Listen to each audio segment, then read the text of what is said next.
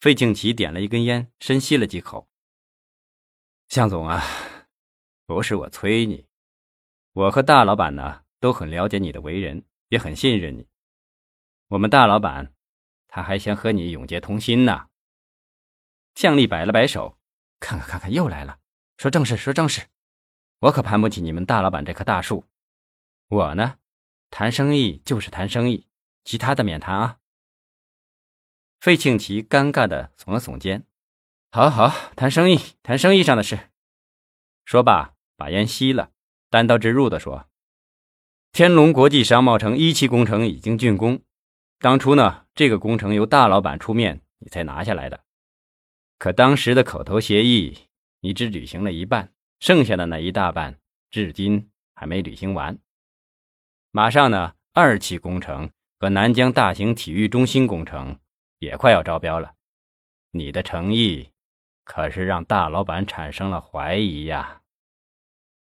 向丽叹了一口气，说：“不是我不履行，我也有难言之隐呐。”他从包里掏出了一包紫罗兰香烟，点着，吸了一口，缓缓地说：“是你们大老板的办事水平太臭，弄得那个工程常务副总指挥孙金平让我。”吃了不少的苦头，但工程施工这一块，我就白白的扔进去了上千万。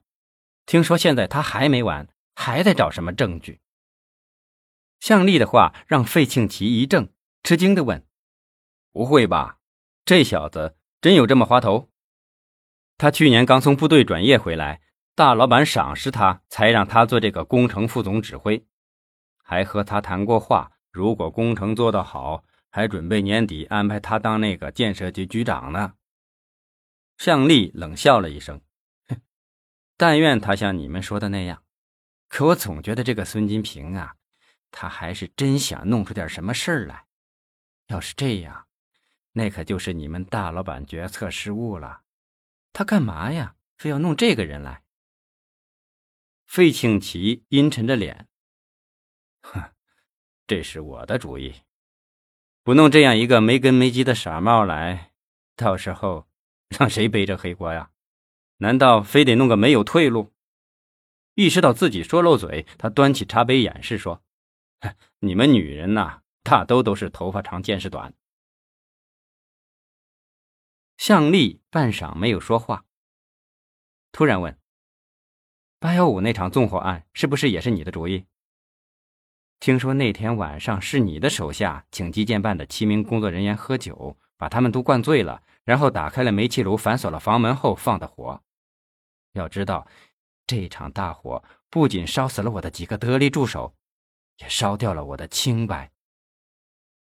费庆奇吃惊的看着向丽，向总，你说这话可要负责任啊！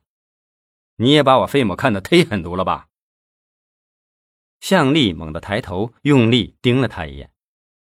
我也希望不是你的人干的，可天龙国际商贸城工程质量已经通过了审计和验收。我在生意场上打拼整整二十年，但我每笔生意都来路正。我对我的工程是有自信的。费庆奇冷笑了一声：“哼，你自信？我和大老板能自信吗？这么大一个工程，全国有实力的工程公司都盯着。”就连国家有关部委的领导也想插手，为什么偏偏给你？是大老板看你有实力又与众不同，才周旋给你的，以至于后来还追加了那么多的工程款和预算。他费的这些苦心，我不说，你是永远不会知道的。向丽张嘴想插话，费庆奇摆摆手。你有没有想过，工程为什么那么顺利的通过审计和验收？算了，不说这个了。费庆奇缓和了一下语气。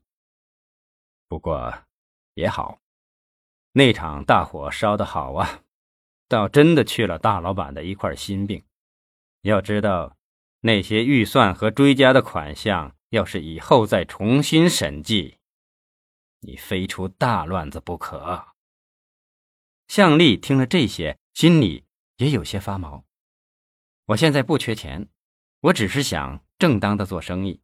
不想卷入你们南非的是非圈子。